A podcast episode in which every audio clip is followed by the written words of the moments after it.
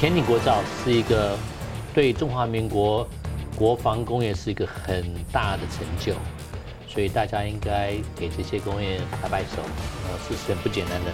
如果台湾有好性能好的这个潜舰，我们主要部署在东岸、南边跟北边的话，那就不就是把它的第一岛链突破口啊就给封住了？中国的潜艇给美国很大头痛，台湾的潜艇会给中国很大的头痛。啊，国国防部加油，中华民国加油！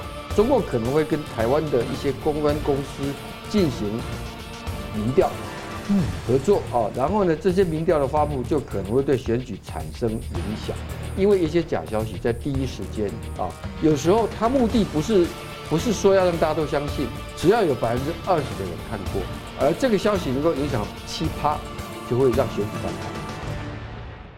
新闻大破解，回答新闻，大家好。中华民国台湾的十月十号双十国庆呢即将到来了。那台湾最近下水的新潜舰呢，对于台海的防卫会有什么样重大影响呢？那为何中共几十年来是极力各种方式在阻挠台湾取得潜舰？美国政府揭露啊，中共每年砸了几十亿美元啊，操控全球媒体，散布假消息。台湾呢，一向被认为是认知战的重灾区啊。那二零二四大选呢，朝野蓝绿如何来反分化呢？那中共呢，在海底建造水下长城计划，而印太多国啊，纷纷在强化潜舰的战力。现在呢，美国也在重启冷战时期的水下侦察网。为什么水下的对抗是如此如此的关键？那美国海军呢，跟海巡以及无人机舰的系统近期呢，在逐渐的整合，这会为印太的防卫呢带来什么样的新局面？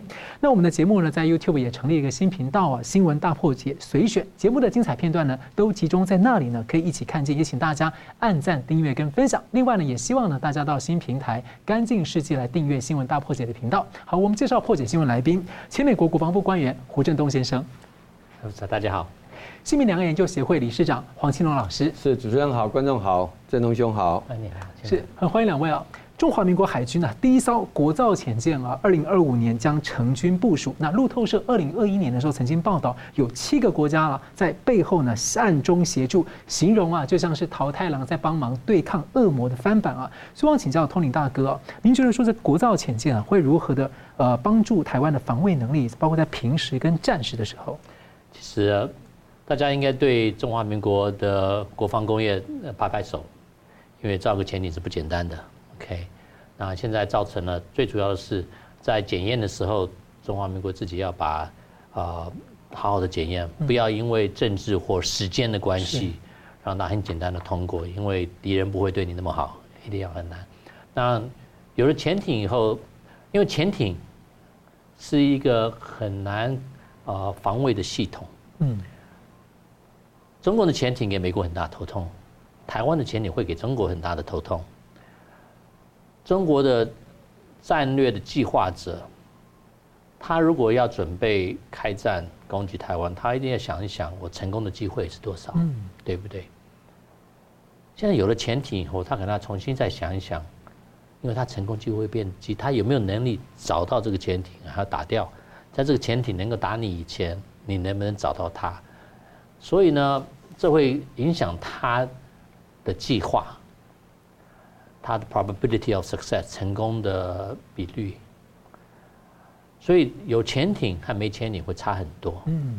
可是差得多，最主要是你要潜艇如何使它变成那个战斗能力，是一个吓阻的能力。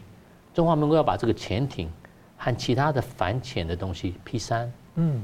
你驱逐舰，对，驱逐舰上面的反潜直升机要整合起来，才是真正的战斗能力。嗯，敌人会晓得你有没有做这个事情。如果潜艇只是白 fight by itself，能力不是很强，他可能在找到敌人以前自己已经死掉了。所以要这要 integrate，才会真正的变成一个作战的能力，变成一个敌人要要 worry 的的的能力。他同时同时，台湾好像也在造呃。迷你的小小的无人潜艇，对无人舰，对，所以这些东西如果能够全部加起来的话，真的会使中共有很大的头痛，这就是吓阻，嗯，这就是变成吓阻的能力。所以呢，台湾有有一个潜水艇，有一一对潜水艇作战的能力，对台湾的安全当然是很好的事情。可是真的需要把它整合起来，啊，潜艇要做得好，因为第一艘你全部找出的问题要修好以后，这样下面七艘都可以是做的很完整。要不然的话，你有如果前面有一些不太好的东西，你下面几艘全部都做的同样的话，每一艘都有这个问题。所以在检收的时候要好好的检收，不要不要不要被人家外面的压力使你说 OK，this is OK。嗯，如果不是 OK 就不是 OK，宁愿 delay。对，你要你你你后面就往后拖。美国 F 三十五啊，或其他的很多东西都 delay，为什么？他事先不要 release，一定要做到十全十美以后说 OK 可以了，再再再出来。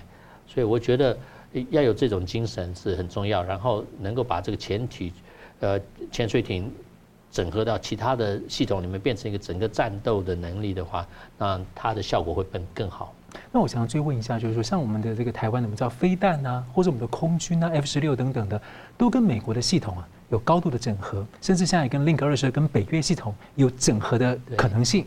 我就好奇了，我们的潜舰未来啊，或像我们的红区设备可能跟美国有关，在未来的话，这方面跟美国是不是也会至少从中共角度来说，当然我们内部我们不知道，从中共角度来说，他就有个联想说，万一台湾的潜舰跟美国潜舰是连线的，或是跟美国相关系统连线的话，这对他来说是一个很麻烦的事哦。你就讲到一个很重要的点，因为反潜，为什么一直说反潜？要杀潜水艇，嗯，最能够杀一个潜水的是另外一部潜水艇，对，OK，因为你打船的话，其他系统都可以打船，是对不对？打潜艇就麻烦，所以打潜艇最灵的还是其他的潜艇。那如果要打其他的潜艇，最好的资料是哪里呢？因为如果中华民国现在要吸收中共潜艇的资料，它是什么声音？怎么样？这要靠盟军已经收吸吸收的资料。对，如果能能够跟中华民国一起，而且最怕的是什么？最怕的是 fratricide，中文怎么讲啊？互互杀。嗯嗯。OK，fratricide。中华民国潜艇看到前面一个潜艇，啊，就打了，就是个美国的。嗯。美国看到一个潜艇，所以这种互相有办法联络 coordinate。在打仗以前，对，能够 coordinate joint operation，共同作战、共同作战的能力，怎么样通信？呃，潜水艇通信很麻烦。嗯，OK，他们会有一个东西出来，然后他会 burst，因为他不要人家发现这边有东西，所以他们送的信息是有个特别的方法送的信息，然后如何联络起来？我在这边，我在这边，然后怎么样？这样子的话才会。威胁到敌人不威胁自己，是是哦，fratricide 是是很，所以你讲的很对，怎么样跟其他的盟军一起合作？然后因为要是真的有事情发生的话，很多国家会过来，那不要大家互相搞得一塌糊涂，啊，变 instead instead of synergy，变成两边互相在在在在 create problem for each other。现在中共有七十艘，我看周边国家加起来都非常多。那我再追问一个，就是其实我们最近台湾有这个国造潜舰里面的泄密的疑云啊，就是有没有大家还不知道。我想请教，因为二零零五年的时候，当时这个美国发生一个麦大红麦大师的案件啊，对，就偷窃了一些三项关键几项关键机密，其中就包括潜艇的技术。那当时造成蛮大的影响的。您怎么观察这个？就是说这样的经验跟台湾一些提醒啊，保密是很重要，不管你做什么东西，保密的很重要。那那时候总那个中共听到的东西，使他的潜水艇变得更安静，嗯，更难找，啊，所以中华民国要自己要查一查，是真的有泄密吗？然后啊，真的要保护好，因为每个人啊，他的中文不晓得 security clearance 叫什么，每个能够碰到机密的东西都应该有有 background check，权限等级，全部要要 check 他他他有没有跟中共的人联络，或者有什么朋友或有没有去中共啊要。要弄清楚，因为呃，美国的系统管得很严，对，安全查核很严，安全查核很很严。他他问你的你的亲戚、你的邻居，然后看你的你的 bank account 忽然哎钱多了从哪里来的？对。嗯，所以美国那么严都还出事，台湾真的要更谨慎一些。好，我们继续来看到这个，请教黄理事长。其实我们知道，这个中共几十年来很在意的就是台湾的潜舰。台湾想买潜舰什么的，他就一直施压等等，说你挑衅。台湾在一九八零年代好不容易突破封锁，向荷兰买到两艘啊，是现役的这个剑龙级的。美国也曾经要出售台湾八艘，可惜当时没有成功。那国造潜舰就是梦想了。我想请问一下那个理事长的观察。好，第一点哈，就是说为什么潜舰对台湾重要啊？其实严格讲哈，潜舰在台湾西海岸哈，呃用处不大哈，因为台湾海峡哈这个地方啊，它的这个呃深度啊有限啊，那所以这个地方潜舰最主要其实不是在西安。是在东岸跟他们巴士海峡哦，巴士公谷，巴士公谷这样子啊。那么这一环刚好就是最近一段时间呐，老共的军舰喜欢跑过来的地方哈。是，他为什么要跑过来呢？他其实在做的是，因为一旦真的要对台动武的话，就会牵涉到第一个是跟日本、美国还有其他的这个台湾的盟军啊的一个对峙。那盟军对峙当然是从这些方面来，而不会是从西边来哈。那第二个很重要一点是啊，这个这这是一个。突破第一岛链的关键，第一岛链的关键。但你去想，如果台湾有好性能好的这个潜舰，我们主要部署在东岸、南边跟北边的话，那就不不就是把它的第一岛链的突破口啊就给封住了吗？而且东岸很深，它很对它很深，对它很深哦。好，那当然了，其实呃，我们想要做潜舰，你刚刚也讲到了。其实我后来查了一下资料啊，早在两蒋的时代。老老蒋总统的时候就想要做潜舰，因为潜舰不是潜舰，二次大战就已经你知道德国潜舰他把美国的商船 打下来，后来美国才决定参战的嘛，对不对？那么那个时候六零年代的时候，本来是透过跟意大利那边要有一个合作的潜舰，但当时反而是美国阻挡的哈。嗯美国的阻挡另外一个原因是因为美国怕。台湾有了潜舰之后去反攻大陆，是当时是有这个这个顾虑啊。但是当然后来台湾的作为潜舰的努力啊，那么主要都是中共在打压。那么你刚刚讲到了这个呃荷兰的那两艘啊，卖给台湾的哈，刚好那个时候是因为在冷战的后期啊，而这个当时啊这个西方的这些重要的这些军事包括造船厂啊订单都没了。所以呢，他很需要这个时候刚好给台湾一个有利的一个机会，但是我要提醒，两艘荷兰的这个这个潜艇卖到台湾是在小蒋的时候。嗯，我讲的意思就是说，其实，在两蒋的时代就要推动这个事情。我为什么要特别提这个事情？因为最近呢，台湾的这个国防委员会有关这个潜舰这个有没有泄密的问题啊，当中有传出来啊，说有一个人在讲说，就算要做潜舰，也要在也不能让民进党做。嗯啊，也要在在在国民党，我要提醒大家，就是你们这样讲是完全违背了两蒋当年就已经在推动这个事情了啊，对不对啊？所以呢，呃，这是一个我们讲说这个浅见呢，为什么我们需要从这样角度来理解？第三个，我完全赞成 Tony 哥的一个建议啊，我觉得真的不应该为了政治上的原因哈，说要还没有成熟啦，这个瓜还没熟就想要让让它地落哈。我们看看最近的这两天的新闻。说八月下旬呐，传说中共的一个核潜艇在黄海啊，不是说是这个出事了吗？嗯，对。到现在没有没有的，但是最新的一个消息是英国的一家媒体 Daily News Daily Mail 啊，他们在呃昨天呐，在九月四号、九月三号这个一个报道啊，他从根据英国皇家海军的机密文件啊，说这一艘零九三商级核动力潜艇八月下旬在黄海发生事故。舰上五十五名官兵，包括舰长在在内，全部都殉职啊。那呃，这个消息当然 还没有完全核实，可是呢，它不同于之前大家很多传言，因为它是引据的是英国军方的消息啊。好，所以一样的道理哈。今天当然有些人啊，在野党，我看有些人话讲的很难听了，什么呃，我们这样做的话变成这个石棺材啊，一个钢铁棺材哈。这个话难听，但是它的确是一个冷冰冰的事实啊。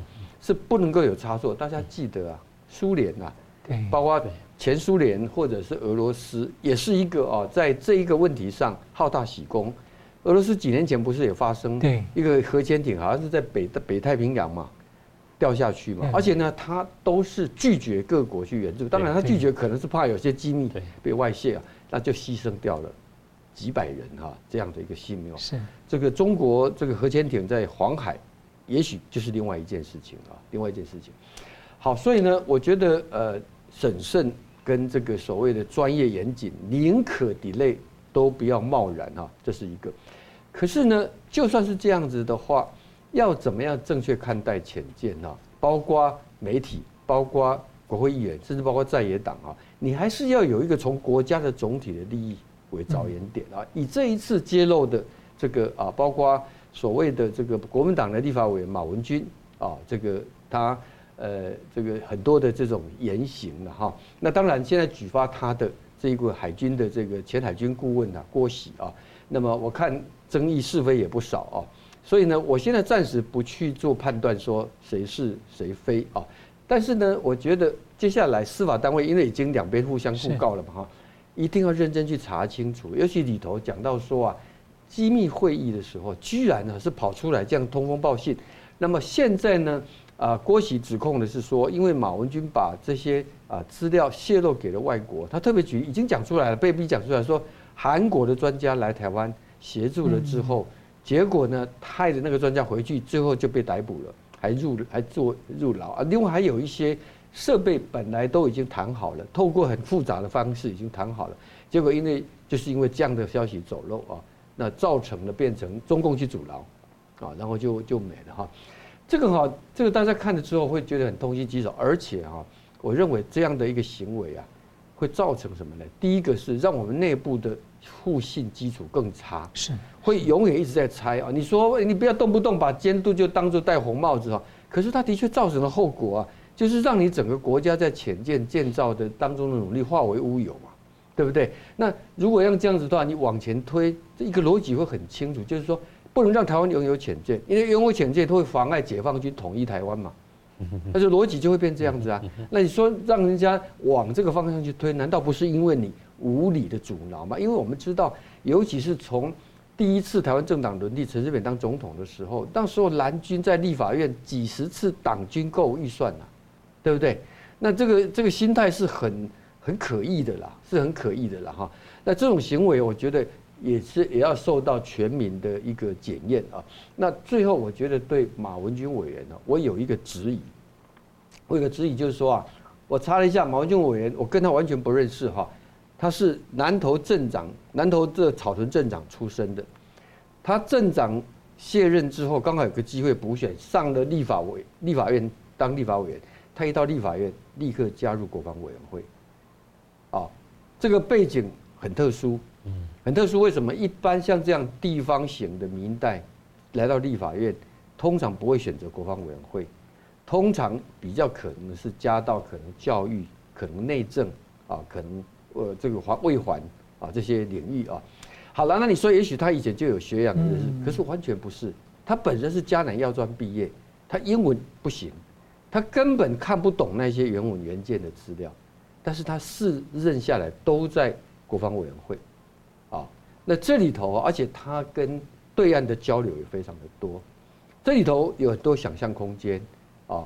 那么我觉得需要去了解，当然没有证据，我不能讲什么，我只是点出它的一个蹊跷、异乎寻常的地方。这个也值得大家好好来关注。不，我觉得像这次国防部长也提到说，也就是说我们在国防部写什么东西，我们都会有一个国防呃一个保密切结。对啊。但是在立法院没有，所以他只能把那个签名签到，就当做是认为你有保密义务。对。就代表说我们立法院其实很多对国会议员，我们我们很自由。对。在这部分应该参考美国或其他的经验，在国防上各方面的机密有更多的这个避免有也避免他们被误会，是保护他们了。是。嗯，是。好的，我们休息一下，马上回来。欢迎回到新闻大破解。中华民国海军的第一艘国造潜舰呢，日前下水，专案召集人黄树光说啊，国造潜舰的任务呢，就是要阻止中共的军方啊出第一岛链进入太平洋。而在印太地区的国家里面，像日本、韩国、越南、印度、澳洲啊，都在发展潜舰的战力。那美国跟法国呢，也前进部署，把潜舰给派到南海的前线来了。那路透社九月下旬就报道。美军呢将斥资几十亿美元呢重启在冷战时期用来监视苏共潜艇的一个绝密的水下监视系统 IUSS，而另一方面呢，中共也在建构所谓的水下长城侦察计划，美中也都在打造水下的无人舰队。我想请教 Tony 大哥，您之前在这个节目提过说，你认为中共如果要进犯的话，大概第一时间他的潜舰都被美国找到，先锁定再说了。那所以您觉得说，呃，那么从公开讯息上面啊，因为这个这个是绝密嘛啊？公开信息上面谈一谈，说这个水下监视系统的一个概念，为什么水下对抗啊会这么重要？这是不是意味着那种冷战的强度更强？提醒很好。那时候我谈的时候，我脑筋就是在想 IUSS。呃，潜水艇像我刚才讲的，是一个很危险的武器，很难找。嗯，你要打仗的时候再开始找太晚了，它已经开始威胁你。所以在在没有打仗以前。你要 strategically，我们叫 front end，在在前面，每次他潜水艇出来，你要晓得他在哪里，一直一直想办法跟踪，因为万一他们做坏事，你要马上把先杀掉。嗯，因为像我上次讲的，如果真的开战，这些潜水艇是第一个我们第一个杀的，OK，因为它的威胁力很强。对，日本之前的防卫副大臣就一直在跟美国讲说，他的那个中共的那个飞弹啊。可以从核那个潜舰发射达到东京跟美国。对，嗯，所以所以这些你要找这些东西，就靠靠这种 sensor IUSS，然后呃常常就听，然后听了以后就就跟，然后让他不发现你在跟，然后需要的时候就就攻击，啊，所以对这这个系统，它现在是。expansion，因为这个系统一直在一直在从从来没有停过。是，像我讲的，美国知道你你要在前面那一段时间先算好，就会当真的敌人开战的时候，你知道他的潜艇在哪里，再赶快把它弄掉。啊，所以这是很重要的东西，那这是很重要的讯息，然后希望以后能够跟中华民国合作，呃，也也给这些讯息，啊。这个系统像像你刚才讲的，全部都是 top secret，那我不能讲太多，呃，而且我的资料也也蛮老了。那你刚才说那个中共潜水艇零九三，所以我跟你说那个是假的，因为如果真的的话，有东西可以听得到。哦，对，各个军各各国应该都会注意到这消息。对呀、啊，然后中国会派很多东西去去保护啊，去救啊那些的。如果都没有这个东西，然后，呃，也没有人说听到什么。哎，你记不记得几个月前一个小潜水艇去看 Titanic 时候，掉在里面，掉在里面，是谁说对这件事？潜水艇可能没有，那是那是美国海军，记不记得？美国海军说这个时间这个时候我们听到。对对对对对对，记不记得？对，那是什么东西讲的？哦，ISS 哦，哇，他那这样也可以听到。所以呢？呃，如果真的他那个零九三也出事的话，我想美国情报已经 confirm 了，OK，呀，那我就问中国，你要不要我们帮忙？啊，对，就是他不讲的话，事实上美国也可以侦侦测知道。啊，呀，所以所以我想这件事情可能没有发生，只是也奇怪的，不晓得谁开始讲这些事情。嗯，anyways，所以你讲的也你另外一个你讲的说中共在海下做长城嘛，他们也知道这个系统是。因为你不管怎么样，有些地方 leak 出来了嘛，也已经已经他已经可以找得到的东西。当然，那个地方在什那个东西在哪里，它的 sensitivity，嗯，这些都是 top secret。然后现在它增加了一些无人的系统，combine 这个 fixed sensors，然后全部合起来，就因为中共的潜艇现在真的是越来越安静，对，所以要需要一种新一点的方法，能够能够继续跟踪它。嗯，这样子的话，你以后万一有事情发生，我们已经知道它大概在哪里，到时候叫 P P 八或者叫其他的潜艇去做一些事情，马上就找得到，就能够马上把它打掉。呃，所以最好不要讲太多，就这样子。嗯，所以现在这个中共现在在太平洋岛屿之前挖了好几个台中华民国的邦交，然后呢，还有在南海那个几个岛岛礁，你不知道它在下面可能弄一些其他什么东西，很可能，很可能。所以我在想。会不会像是之前我们聊这个，就是呃美美美国这边这边的空军大学的研究所，他发表那个火箭军的报告啊，那整个让中共很震撼。这现在这个美国放这个消息出来说，我们要加强投资这个系统，所以也在暗示中共说你一定是。警告你，是就是一个警告，嗯，就是你知道他他只讲一讲，他没有讲其他的重要的地方，他讲我们有这个系统。是。就就好了，因为你你不晓得在哪里，它的 sensitivity 是怎么，它能听多远，它能够。跟踪多久？有有些东西，嗯，有些东西他可以说哦，我听到声音是从这边来，从这边来。你两三个一合起来，嘟，嗯嗯，现在在这边。所以我们才会这么在意说，中共在远洋有没有其他的新基地？因为有远洋基地的话，它的潜舰可以跑得很远，然后几个月之后，然后在一些地方秘密的补给。对，它的潜舰只要不是核子的，都不能在外面太久，对，一定要补给。那而且它潜舰。下去的话，它都需要上来，是。啊，做一些那种 charging the battery 或怎么样。所以呢，呃，只要不是核子，那核子的它潜舰是是那个啊长程啊洲洲际呀导弹的的潜艇，所以这些当然他们一出来，他们这几艘啊，呀可以讲，他他们这几艘声音比较大，是。比较容易对。呀比较容易跟踪啊，他们的核潜艇的声音跟他的其他的潜艇声音会差差一些，所以所以。不是说很难找，很难找，然后他出来通常他会看得紧紧的，因为你对美国的威胁太大，你核弹嘛，哦对，啊、如果事情发生，嗯，应该是第一个死掉的。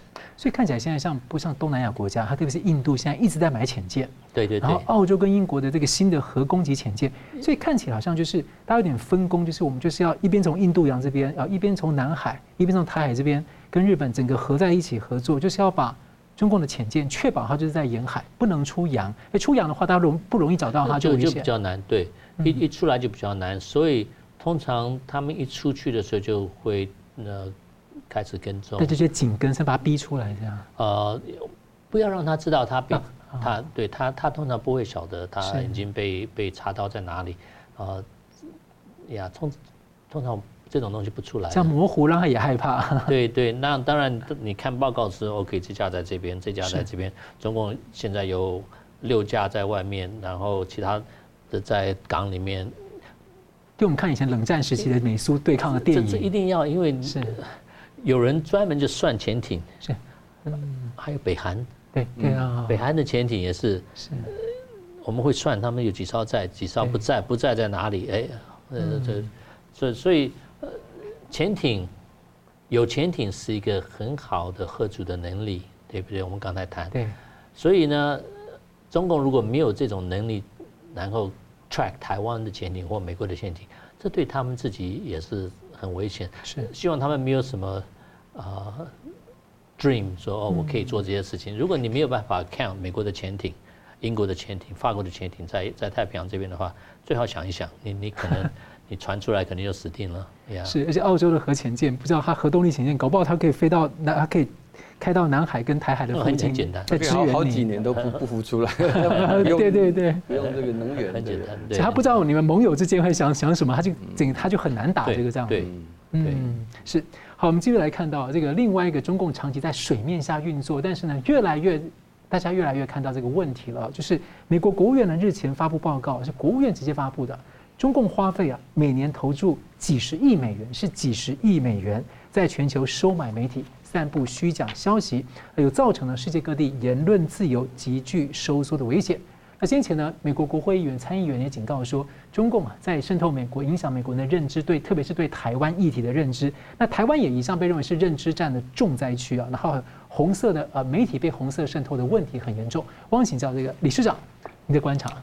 对，刚刚讲到美国国务院的那个呃，讲到说中国呃每年花几十亿美元哈。在全世界来培养这个这个这个这个所谓的这个大外宣啊，那大外宣之外，另外就是散播很多假消息啊。对。那为什么他这两年会这么样子的积极啊？这个其实牵涉到一个问题，一个当然就是说，现在呢，中国认为他要跟展现跟美国对抗啊。那跟美国对抗的话呢，他当然关注点会是全世界的角度了哈。那另一方面，他也发现到到他有一个。在这个所谓的舆论战的部分，它有个优势，它的优势是什么呢？就是呢，这个中国有防火墙，可是其他国家没有防火墙，所以呢，就算两边武力相当，它可以把中国国外的讯息都挡掉，不让中国人，除非他靠透过 VPN 翻墙哈。而各国民主社会国家，它的媒体是开放的，它的选举是是民主的，是自由的，它有两党竞争。凡是有竞争，就可以挑出毛病，就可以用散播讯息来讲。我想他是从这个角度的出发哦。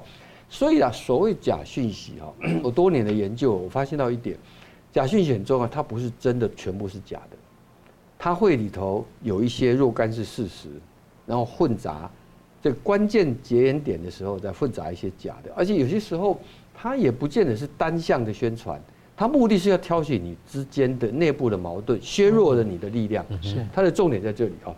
好，那当然了，他有机会一定要来宣传中国的好哦。他认为这个一般的西方的主流媒体啊，对中国都戴着有色的眼睛啊，所以呢，他要用发展自己，所以他这几年已经包括这个呃，透过各种手段去买其他国家的媒体，当然他用白手套的方式啊。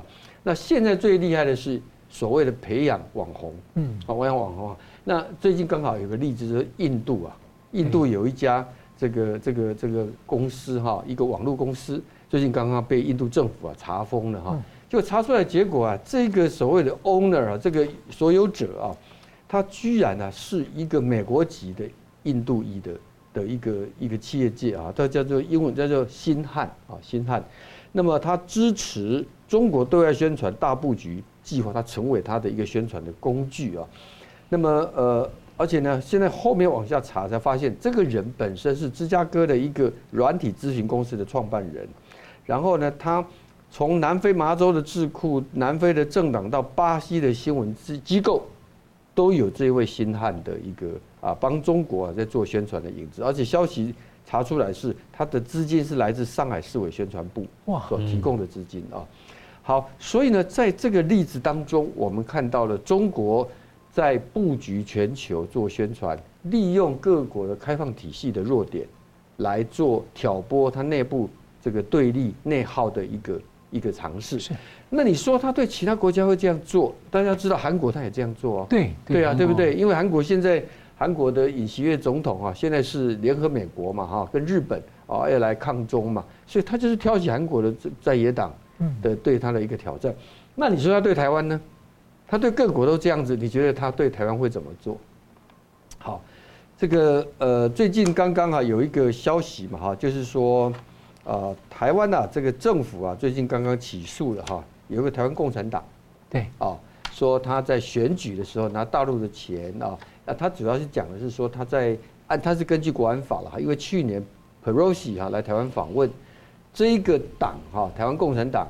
他就去呃发动群众啊，然后听说一天多少走路工啊等等啊，这个钱是大陆给的，他们砸出这个金流来哈。这个坦白说了，我都认为这种事情都还是小 case，嗯，因为他至少是在街上看得到的哈，对，他是你可以去，只要你金流掌握到的话是没有问题的哈。最可怕的是什么呢？最可怕的是它是潜伏的，而且呢，他会用。既有的主流媒体是来讲所谓的在地协力者，在地协力者这个话，我觉得要用中性来讲。对，他有些可能是故意的，是拿人家对岸的钱；但有些可能是无意中，嗯，他无意中形成了一种这个对成为对中共的成为中共的在地协力者，而自己可能不见得知道。像列宁最喜欢讲说，所谓有用的白痴，有用的白痴，而且是要从内部来瓦解嘛，哈。那么我讲一个最具体的例子，也是这两天。经过经济学人在这的报道，就讲到说，七月份联合报去报道了说，美国跟台湾在研究生物战剂嘛。哦，南海文件。对，南海对，然后南海文件所谓的 P4 研究所嘛，对不对？那其实那个资料是漏洞百出，那一看就是农场生产出来的。结果呢，这么大的一个有影响力的报纸，居然就轻易相信，而且就算他们做了一些采访动作，所有被他问到的通通否认。他照样给他登出来，照样给他登出来。这个为什么会这样子？这个很简单，这就是意识形态嘛。就是他已经在他眼中，现在的政府是一个妖魔，是一个魔鬼。也就是说，他已经把这种所谓的台湾内部的问题看作不只是内部矛盾，是一个敌我矛盾。而无意中，他做了一个让中共可以利用你。他知道你有这心理的问题，我传这种资料给你，主动的或被动让你接收，你就会去发挥影响力。啊，这是一种啊。那我们的国安这个局的局长蔡明彦啊，他今天在立法院呢讲到另外一件事情，我觉得也非常可以值得注意，就是说，他说不排除啊，因为选举只剩下三个多月啊，不排除中共会在选举的过程中透过政治议题的操作啊，来对台湾选民进行认知作战的操作啊。那么他尤其他提到了很具体说啊，可能啊，中共可能会跟台湾的一些公关公司进行。民调，嗯，合作啊，然后呢，这些民调的发布就可能会对选举产生影响，嗯，好，那么这样的一个作业，其实呃，我当然不知道它可以产生多大影响啊，因为呃，现在民调满天飞了啊，坦白讲，民调的公信力也在下降啊，已经变成文宣的一部分啊，对，可是呢，我绝对不会怀疑中共有这个企图，只不过今年的选举，因为非绿的这个阵营实在是看得眼花缭乱，所以可能国台办的战情中心啊，到现在都还没有办法下定决心，我到底要压哪一边，要要怎么样去做重点支持啊？我已经可以看得到他，比如说他排除不让这个郭郭台铭呃联署这个太漂亮哈，这他动作已经做已经做得很赤裸裸了，已经很清楚了哈。那么，但是呢，话又说回来，尽管啊前面有这一些那样的局限的他的一个介入，他想介入的心不用怀疑啊。而且我认为啊，到了选举最后一个月的时候，尤其是十一月下旬登记正式了以后，到最后如果形成一个蓝绿对决啊，到时候大家特要睁大眼睛，他一定会有动作。而且为什么会这么重要呢？因为一些假消息在第一时间啊，有时候他目的不是不是说要让大家都相信。根据啊一个调查是，只要有百分之二十的人看过，而这个消息能够影响七趴，就会让选举翻盘了。嗯，哎，所以大家要留意这样的一个情况。现在把整个议题整个带偏了。对啊，对啊。嗯，是。好了，我们休息一下，马上回来。欢迎回到新闻大破解。美军呢最近有两大动作了，很受瞩目啊。第一个是呢，美国政府九月底发布的新一轮的国防合约里面呢，七年内要花十一亿美元呢来建设。整合的战斗系统在软硬体上整合谁呢？海军的水面舰，还有海岸巡防队，也就是我们所说的海巡啊。那海军的直管体系未来就可以纳入海巡舰呢。那台湾自己也在推动海军跟海巡的这个整合跟平战的转换了。那美国的海巡巡防队呢，跟台湾还有一些太平洋国家等等的，其实都签了很多的这种备忘录来合作。那另外一个受瞩目的呢，是美国打算在两两年内部署几千架的无人机。对抗共军，而且美军最近和日本呢在进行无人舰艇的联合操演，另外还有水下的潜舰的无人潜舰计划。而此外呢，美军空军力量的前进快速部署啊、轰炸等等，跟盟友的飞弹网络，未来加上太空合作，这整个的这种呃跨领域的作战，就让人有很大的想象。所以，我想请教，就针对这个海上力量的整合，呃，最主要就是把美国海军和海巡队整合起来。因为海巡队是 littoral，是保护美国呃国家安全，是在推在国家海边旁边。那美国海军是 expeditionary，对，是是直到外面的到前面。到到很远。那可是最近因为中共一直用 grey zone tactic 灰色地带，像用他的海上民兵，对，那你用军舰海军去有点呃，就是说人家是不公平，你那么大个，而且成本也太高，成本太高，所以让海巡做做 response。to 这种 grey zone 的东西，你要 grey zone，我也做 grey zone 回去。所以我觉得，可是要 integrated，因为海巡看到的东西，他们做的东西要让美国海军也晓得，嗯，然后海军也可以在远远的地方看。所以，而且最近很多东西如果能够用无人船做得到的话，就不必花那么多钱，对，把一个那么大的船。所以现在无人船用的越来越多，在呃。去年环太演习的时候，这这这几架无人船就已经参加过。现在他到日本是，然后因为本来作战构想就是在在亚洲在太平洋这一边用，所以现在已经出来了，在战区未来可能的战区在在利用，然后赶快把这个呃作战构想能够把无人的东西加进来。啊。那你也讲了，美国空军也是同样的，会用很多无人机。呃。美国空军把四十八架在加索纳基地的 F 十五 CD 都调走，F 十五那个基地大概百分之七十五八十是一个人坐的 F 十五 C，然后其他是两个人坐。那美国是准备把 F 十五 EX 都是两个人坐的 F 十五会调调到那边，因为现在还在造，所以现在临时会 F 二十二从阿拉斯加或美国本土来的飞机会在嘉手纳，万一中共做什么事情，以后都是 F 十五 EX。为什么都是双座呢？因为以后 F 十五 EX 要进入作战情况的话，都是带无人机的。哦，一加一或者一加几？一加很多，一加很一加很多。呃，他进去的时候，因为 F 十五 EX 不是呃逆中，可是无人机会是逆中。他有什么东西先把东西打掉以后，他他自己再进去。啊，这叫 MUM-T。呃，大家。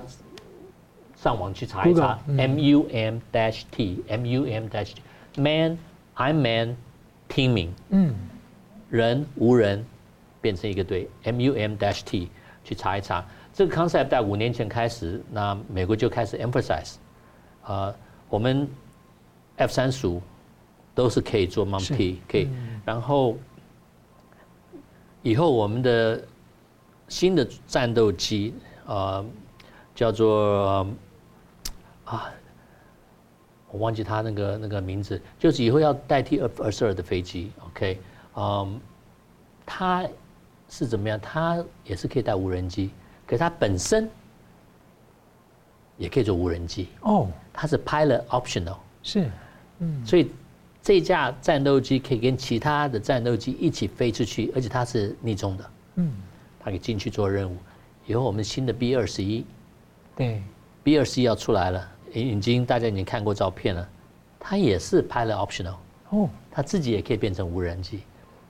所以这个 concept 无人机，而且是战斗机带很多一起去，就是 swarm 进去，这个 concept 已经在用了，而且在演习的时候已经用过。所以 F 十六都会操演过，我记得。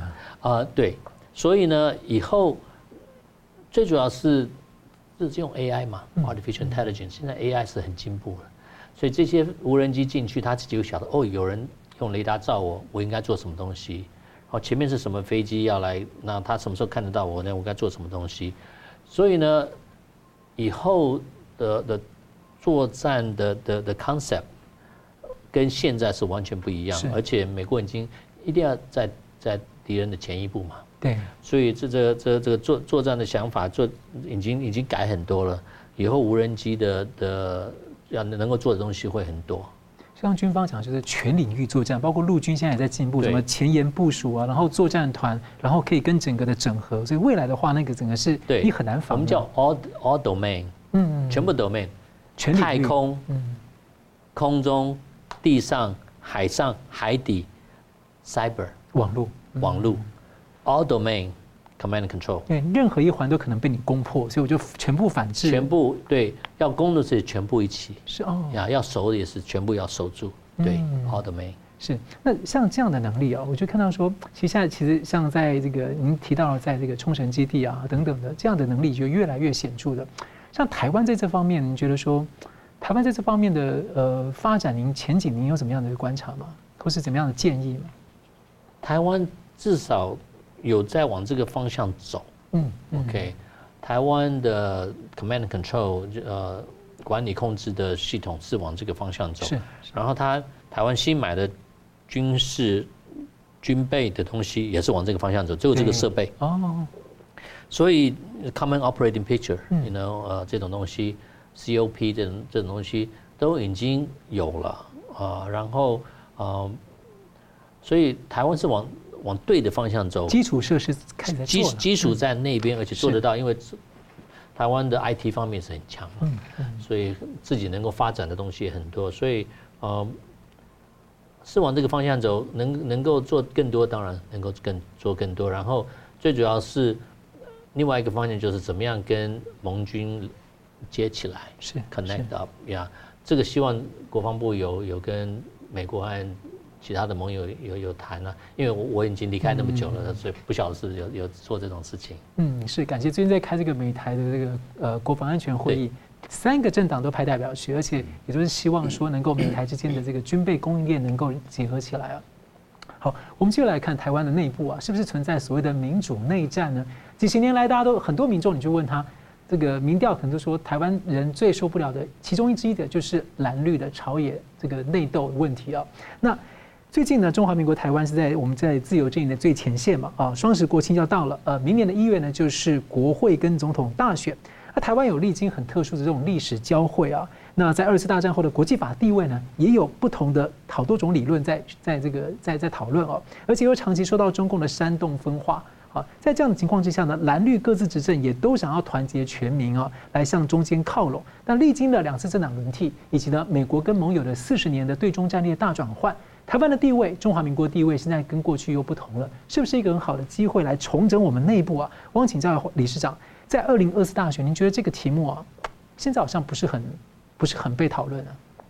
呃，也对，本来它不应该是啊。当然呢，有一个角度说，呃，二零二四是战争跟和平的选择哈，嗯，也有牵涉到这个问题了哈。因为他认为说，这个民进党这个台独嘛，台独就会带来战争嘛，啊，他是还是有这样的一个逻辑哈。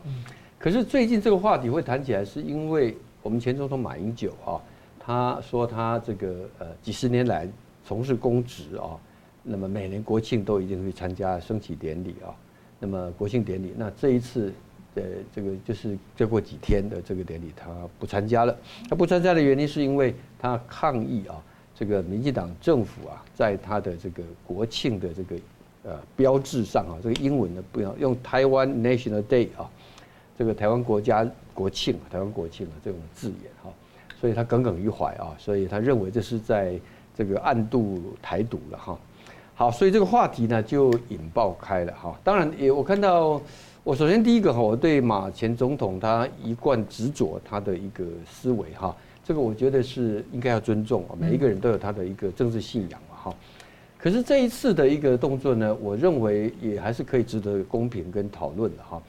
首先，第一个就是说，这个我们的国庆的这个 logo 跟这个设计上，英文用这个台湾 National Day 啊，其实是已经三年了，哦，已经三年了哈。而且呢，在马总统任内有一次的设计也是用台湾 National Day，哦，并没有这个中华民国四个字啊。然后我们的中文都是中华民国，都是中华民国啊。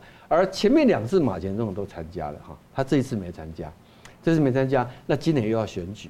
啊，当然大家会联想到说，可能还是跟选举的操作有关啊。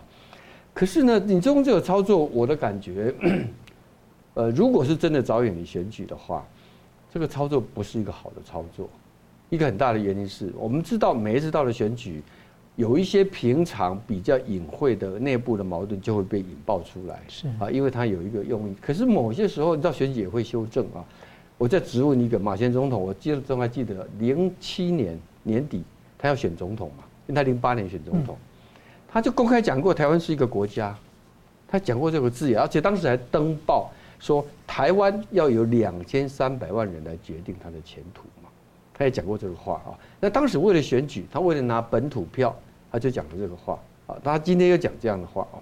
好，姑不论，我们回来谈 台湾跟中华民国到底是什么关系啊？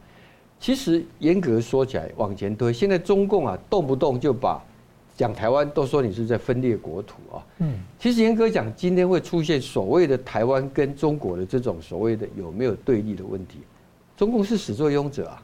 对，你当年如果不去搞，你不去判中华民国的变，让中华民国在二次大战成为四强，台湾收归回来，它现在就是很很简单、很正常的一个中华民国其中一个行省嘛，对不对？是因为你判中华民国的变，对，造成内战，成到今天的结果，也使得中华民国本来是那么大的地方，变成是台湾本来只是它的一小部分，现在变成它是台湾的主要，它就台湾是它的主要的部分，台澎金马了。对啊，台湾之大主要的部分。那我觉得这呃本来啊这一段时间以来，一直有人在讲说。有一句话，我觉得大家听的会比较能接受，说中华民国是国民嘛，是我的国家，是台湾是我的家园嘛，一个国一个家园哈。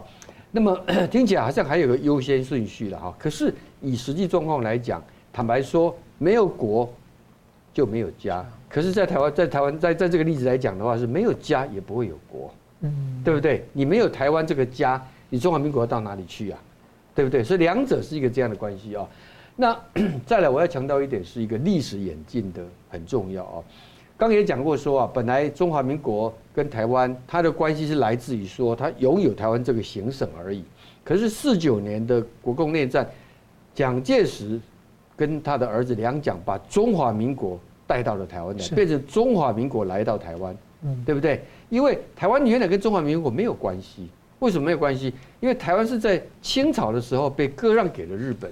而中华民国建立的时候，台湾是日本的殖民地，是因为 二次大战结束之后才回来。它原来应该只是中国边陲的一个行省，但是因为内战的关系，所以中华民国来台湾的啊。然后到了李登辉时代的时候，他讲说中华民国在台湾啊。陈水扁说是中华民国是台湾。今天蔡英文把那个是拿掉，中华民国台湾。为什么会这样讲？其实也很简单，因为中华民国在国际间大家。搞不清楚，混淆了。因为一中都被垄断了。对，一中被中共垄断。以前我记得一九七零年代，美联社还会说台湾是呃 Free China，自由中国，共产中国。在一九八零年代初啊，我那时候刚刚记者去国外采访，我看到我们的新闻局在国外贴的宣传海报，台湾都大大的啊，中华民国小小的啊。因为你现在国际线只知道台湾嘛，啊那时候哦，对对不对？那时候就已经这样，戒严时期都已经是这样子了，对不对？好，所以呢，我的我要回过头来讲，就是说，如果从这个角度来讲的话，没有必要去把中华民国跟台湾就中台把它对立起来嘛。嗯，对。马英九今天这个动作，我认为比较可疑的是，叫做中台不两立了，就中华民国跟台湾哈是不两立的了，它有这样的一个味道啊。但事实上，它不应该是这样子。它可以一个是国，一个是家。哦，蓝绿彼此的信任好像不够。不够，对。那这里面哈，从台湾的政治发展，我刚刚讲一个是历史的发展，对。另外一个政治的部分呢，我长期以来有一个观察点啊，就是说，在中华民国跟台湾的问题上，放到蓝绿啊，有个情况很有趣啊，刚好是对比，就是民进党从党外时期啊，一直面临一个困扰，就是怎么面对中华民国。大家知道以前呢，他们当选的公职啊，还不愿意对中华民国宣誓。唱国歌嘛哈，那国民党呢倒过来，国民党是要怎么处理它跟台湾的问题的关系啊？因为民进党在经历过，尤其是执政，尤其是两次第二次执政了以后，你可以看得出来，蔡英文其实他在这个问题上是花了功夫的，他努力的让民进党内接受了中华民国。面对了中华民国，你觉得现在中华民国在民进党内不像以前那样子是被强烈排斥？啊，你现在有一些民进党的场合，国旗是看得到，是很清楚的哈。那么本来啊，国民党跟台湾呐，应该也是水乳交融的。以前因为现在在国民党的党员啊，绝大多数都是台湾本地的嘛，对不对？应该不是问题的哈。可是现在就是说，有些人呐，无视于民主化必然带来本土化的结果啊，还要再拿一九四七年制定的那个宪法的框架。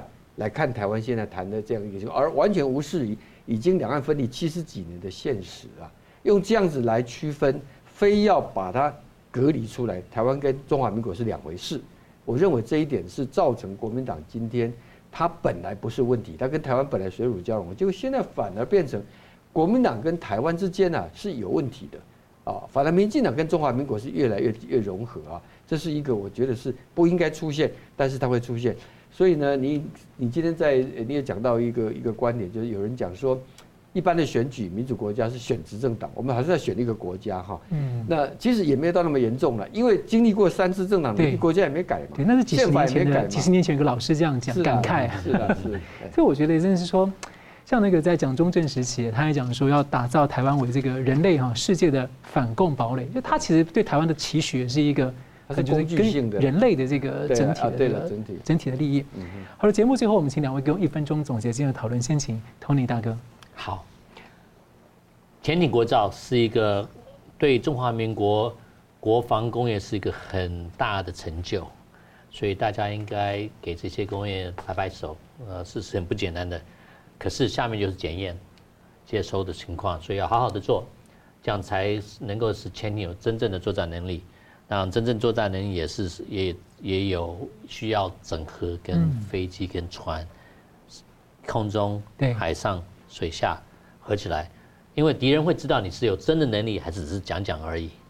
真的能力才能恐吓，才能保持和平。所以这我觉得这一点很很重要。那呃，最后还是说了，中华民国应该自己觉得很自豪。呃，这这是很不简单的事情。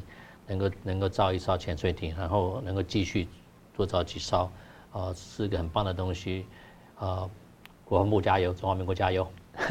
感谢他长期这个都很支持这个中华民国国军。那个理事长怎么看？好，我想 就是说还是要强调一点哈，就是中华民国也好，呃，这个台湾共和国也好啊，那么在中共眼里哈，只要不不接受一国两制的哈，你这个基本上都是台独，一个叫明独，一个叫暗独啊。今天如果中共他承认中华民国的现实，两岸关系不会是现在这样子啊，这是他长期要否定中华民国，所以从这个角度出发，我们在台湾内部啊，我们不应该为了所谓的中华民国跟台湾做区别，互相成为一种政治符号而互相吵，因为在中共眼中啊。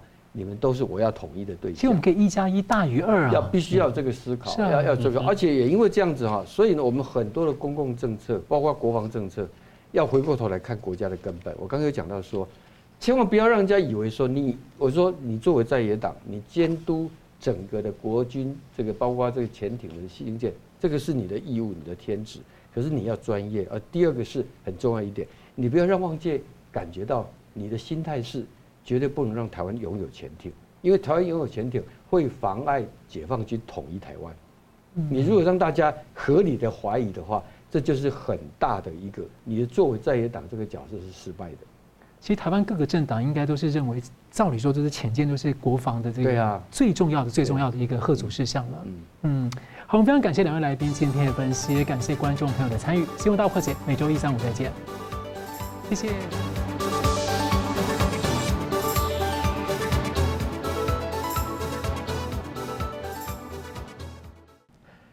如果您喜欢我们的节目呢，请留言、按赞、订阅、分享，并开启小铃铛。那么，感谢各位呢长期对我们的支持。新闻大破解团队呢将持续为您制作更优质的节目。